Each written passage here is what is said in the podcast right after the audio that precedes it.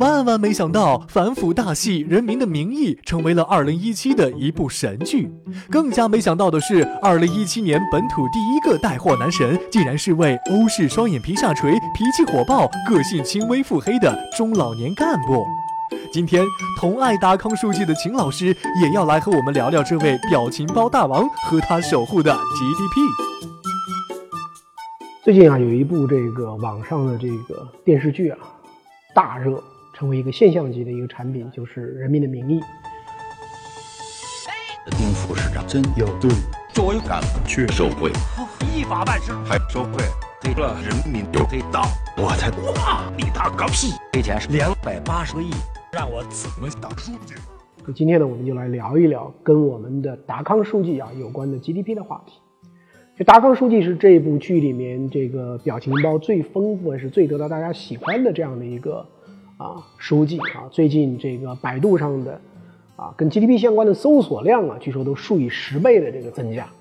那么跟他的这个相关联的这个他端的那个杯子啦，他的一个毛线背心儿啦，加上他的这个衬衣啊，竟然都是在网上大卖啊！这样一个大叔级的啊，这样的一个变成一个比小鲜肉还受欢迎的，而且是很多女粉丝啊，年轻的女粉丝对他产生了这个很美好的这样的一种感情。我觉得这非常非常有意思。我觉得借机啊，其实也普及了 GDP 的概念。中国有这样的 GDP 书记啊，我们还是要赞美。为什么呢？因为我们改革开放啊，到明年是四十年，在这么样的一个时间里面，从啊，在全球经济中一个很小的百分之啊二到三这样的一个占比，到今天我们能够占到百分之十五到十六，很快就会在总量上超过美国。那么这是一个什么样的结果呢？这是一个经济总的产出不断增加这样的一个结果，而经济的产出要不断的增加，是需要有那么一股精气神，把所有的人的积极性调动起来，去生产出来产品和服务，并且通过市场的方法去进行这样的一种这个交换啊，因为 GDP 是要用市价的方法来计量的。中国的 GDP 的进步呢，是由两个经纪人，一个是企业，是市场，另外一个呢，其实是各级的政府官员。那所以，我们来看这个达康书记呢，啊，无论是在每一个地方，都是这个把 GDP 放在第一位，啊，冲在最前面，这个招商引资，这个改变环境，等等等等。当时临城的 GDP 两百多个亿，我跟临城市委、香港开发一心一意，我们要现代化 GDP，没有污染的 GDP。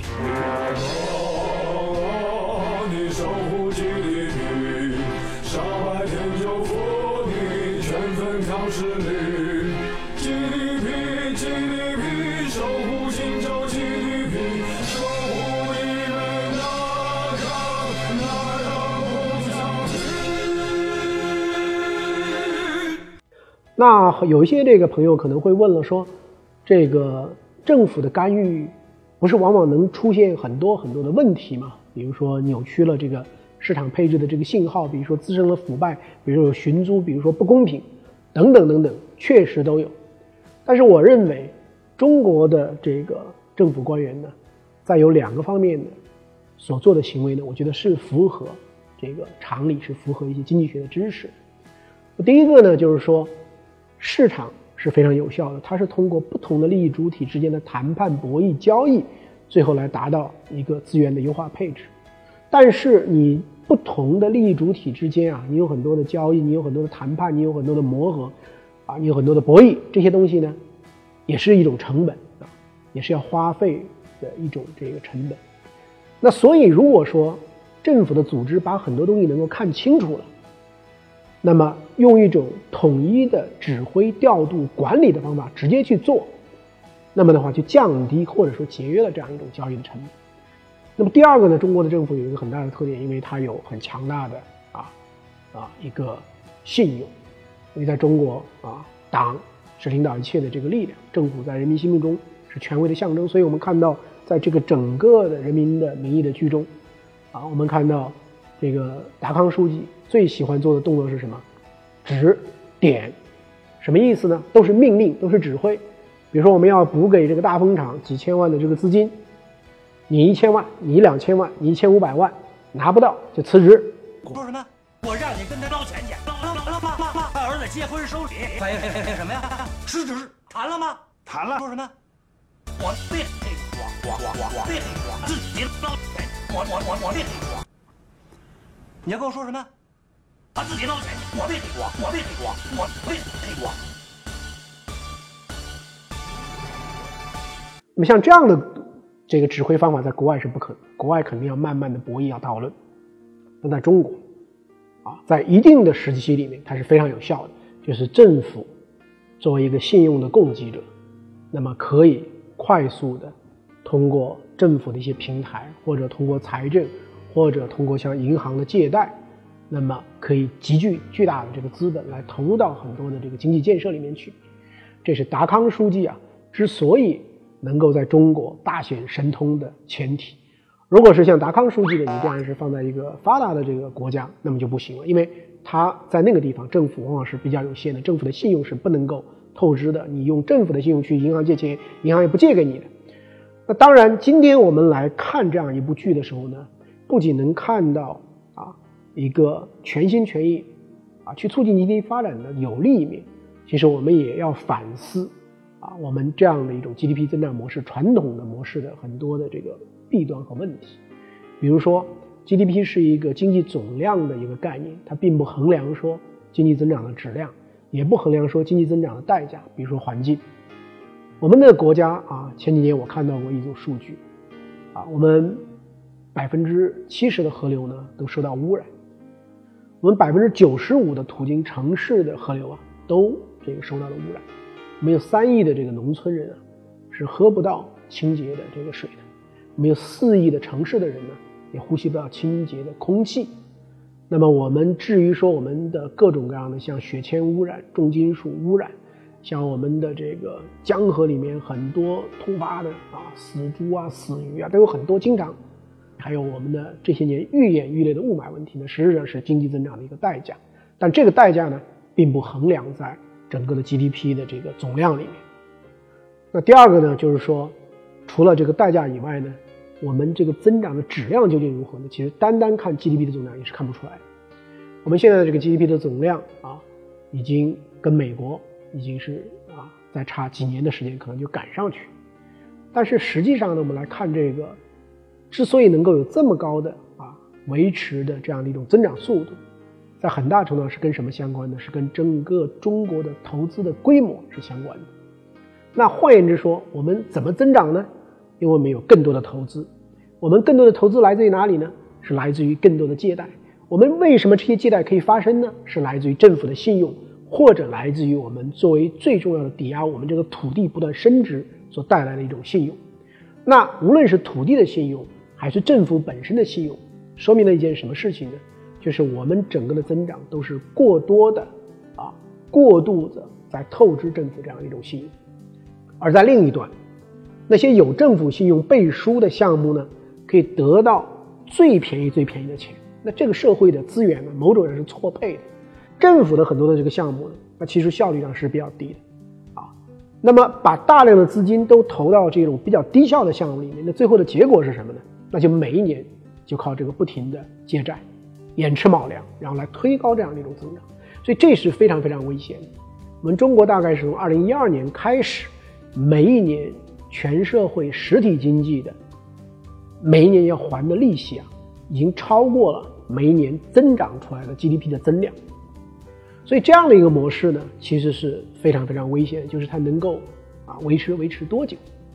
为什么要把这个问题给讲出来呢？所以这个问题啊，往下面就可以推到大家都非常关心的啊一个这个房地产的问题上。为什么我们的这个地价要一直不断的攀升？地价的这样一种价格的中轴，从全国来看，每一年都在攀升，因为政府的信用往往是跟政府所拥有的土地的价值是相关的。为什么银行愿意贷款给政府？因为政府往往是拿出来很多的这个土地来作为一种抵押品。那只要这个地价能够不断的上升，那么政府的信用就可以得到这个维护，就可以贷出更多更多的钱。那怎么去维护这个土地的这个价格的不断上升呢？那我肯定不能大规模的去供应土地，我就像挤牙膏一样，很小很小的去这个供应土地。那这样让这个土地的价格呢，就这个众人拾柴火焰高啊，大家都来拍，那就把土地给拍得很高。那这样的一种情况呢，还会带来什么样的一种这个比较严重的后果呢？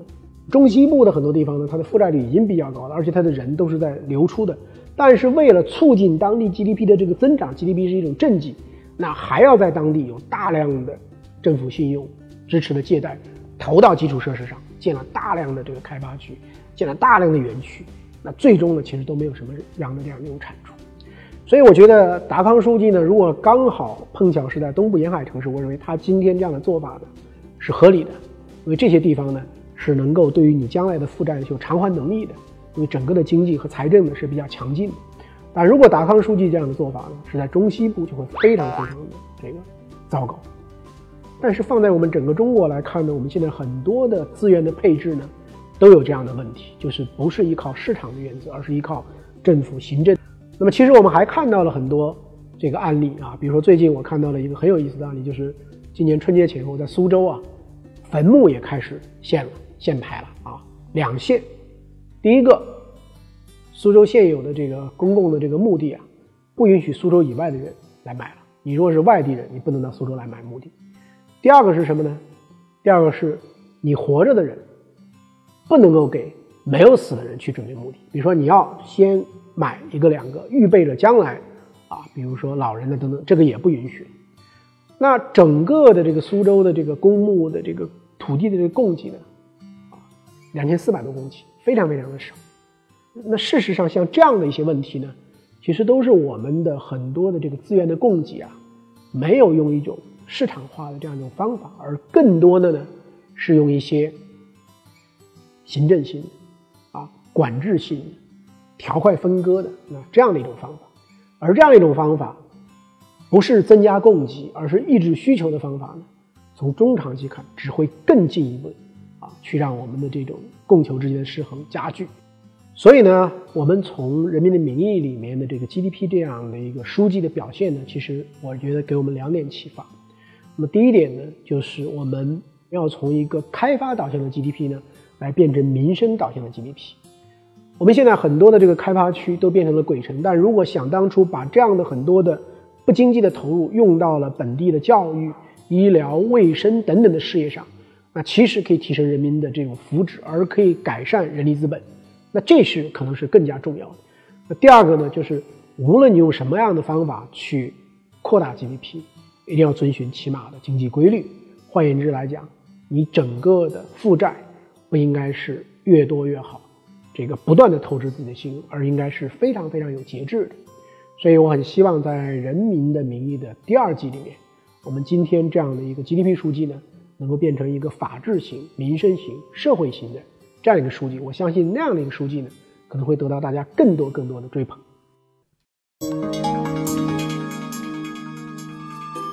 虽然《人民的名义》已经剧终，但是现实版仍在上演。前不久，中国保险会主席项俊波中箭落马，难道这是戏里戏外剧情呼应吗？有人说项俊波简直就是侯亮平变成了高育良。对于这个落马大老虎，秦老师有什么内幕要爆料呢？快搬好小板凳，围观啦！好，这个各位网友，可能您整天啊还在为这个资产泡沫这个担心，可能您整天还在关心资本市场里的这种野蛮人等等等等，但是我要告诉你的是。最近整个中国啊，对于这个一行三会开始，对于整个全金融市场的这个监管，对于整个市场的管制啊，等等等等都在加强。那么最新的作为一个重要指标的，就是我们中国保监会的主席项俊波啊，已经被这个双规了，涉嫌严重违纪。项俊波不是一般的人，项俊波是中国一行三会的正政治的干部，也就是说他是主席。我们一行三会成立以来，啊，这四个部门里面，到目前为止是第一个也是唯一的一个正职被双规了。不久前，我在这个我的公号里写一篇向俊波的文章。以前呢，我是在一些呃公众的论坛跟他有过这个非常简短的一些接触，我觉得他还是一个有为官员。所以呢，在我写这篇文章的时候呢，非常非常有意思。我把他的这个历史呢做了一个简单的回顾，那么提到了他上这个这个。对越自卫反击战的这个老山前线啊，曾经是战斗英雄，曾经腿部负伤，后来呢这个考大学，考上中国人民大学，后来在天津查处啊这个国税系统的这样一种大案的时候呢，受到黑社会的威胁，那么他还是挺身而出，坚决跟他们斗争。那么梳理了很多他的一些正面的形象，同时呢，对于他已经暴露出来的很多问题啊，我还是进行了一些比较善意的处理。比如说，当时我看到了两个信源，那么一个呢是我们国内的一些权威的媒体，当时这些财经媒体已经指出，啊，他这个先离婚，后来又结婚，又再婚。那么当年跟他离婚的这个原配呢，其实在有一段时间呢已经被监控，因为他的孩子呢也在这个境外。那么像这样的东西呢，这个。是很确定已经发生的。那么另外呢，从境外又看到一些这个东西，就是说他到了保监会以后啊，也出现了一些问题。比如说跟这个下属啊搞得肚子搞大了，把肚子搞大了以后怎么办呢？啊，人家要去这个告，要去起诉，没办法，只好跟他先结婚了，后来又离了。那么所以当时呢，像类似这样的这种花边性的这个新闻，也反映了出他的一些这个不自律啊等等等等。但是我在自己最后写文章的时候都把它删掉，最后只是写了非常轻描淡写的一个。这个在欲望方面不能自律，也出现过一些问题啊。当我这个文章发发出来以后啊，啊，有些读者就不干了，因为我的读者啊，有一些是业内人士，其中有一个呢，我看了一下他写的这个啊，给我的这样的一个留言啊，说你向军波的这些问题你都没有反映。第一个，他说向军波在内部开会的时候，经常出口成脏，根本不像文化人，而像一个兵痞。第二个。向军波自负颇高啊，他到农行的时候啊，去改制股改，那么他就认为自己是救世主，经常都是说你们农行，你们是不怎么样的，你们农行为什么上不了市啊？我没来，我来了以后你们才可以上市。那么后来传他要去这个证监会当主席，但实际上去了保监会当主席，他会觉得很不满。那么因为他觉得保监会啊没有证监会的地位那么重要，所以他到了保监会以后呢，也是你们保监会如何如何。那么第三个呢？说他是战斗英雄啊，他说此说可以休矣。其实他真正能够得到提拔，是因为他是领导的这个秘书，最后得到了提拔。那么第四个呢，就是说这个人工作霸道，以至于跋扈，任人唯亲，拉帮结派。那么我看了这样的一个这个啊，很明显的是啊，跟他有交集的一个资深的业内人士的一些反应呢，我就觉得当时给了我一个冲击啊，一个什么冲击是什么呢？就是。尽管媒体在报道一个官员的时候呢，往往还会手下留情，啊，还会写的非常的克制，但事实上，中国官员随着权力的不断扩大，权力导致腐败，绝对权力导致绝对腐败，随着这样的一种绝对的膨胀，如果又没有强有力的监管的话，他们总是比我们写的要坏很多，要狂妄很多，要飞横跋扈的很多，而且在他们个人的。生活、个人的欲望、个人的很多家庭的这种安排上，偏离传统的伦理道德呢，也会非常非常多。因此，我觉得反腐倡廉和权力的监督制约啊，必须是常抓不懈，必须是伴随着我们整个的啊这个实现全面小康过程的全过程，都要坚持所谓叫全面从严治党和全面依法治国。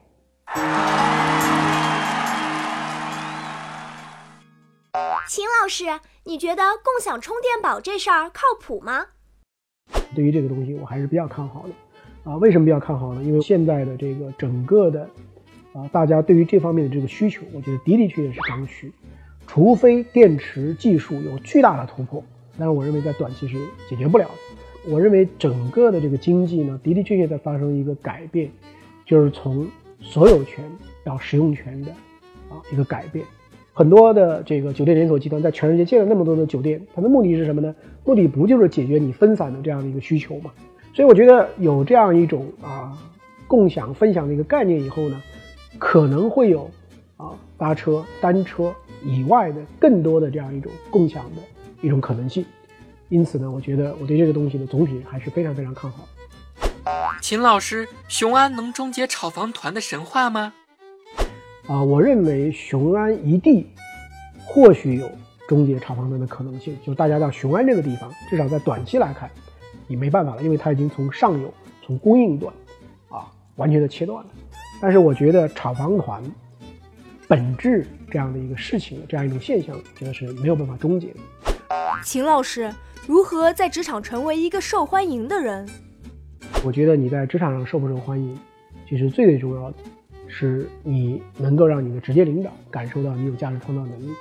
你能够接受到他的欢迎，达到你的上级的这个期许。你这个可能在你受不受欢迎，可能要占到百分之六七、六十到七十的一个成分。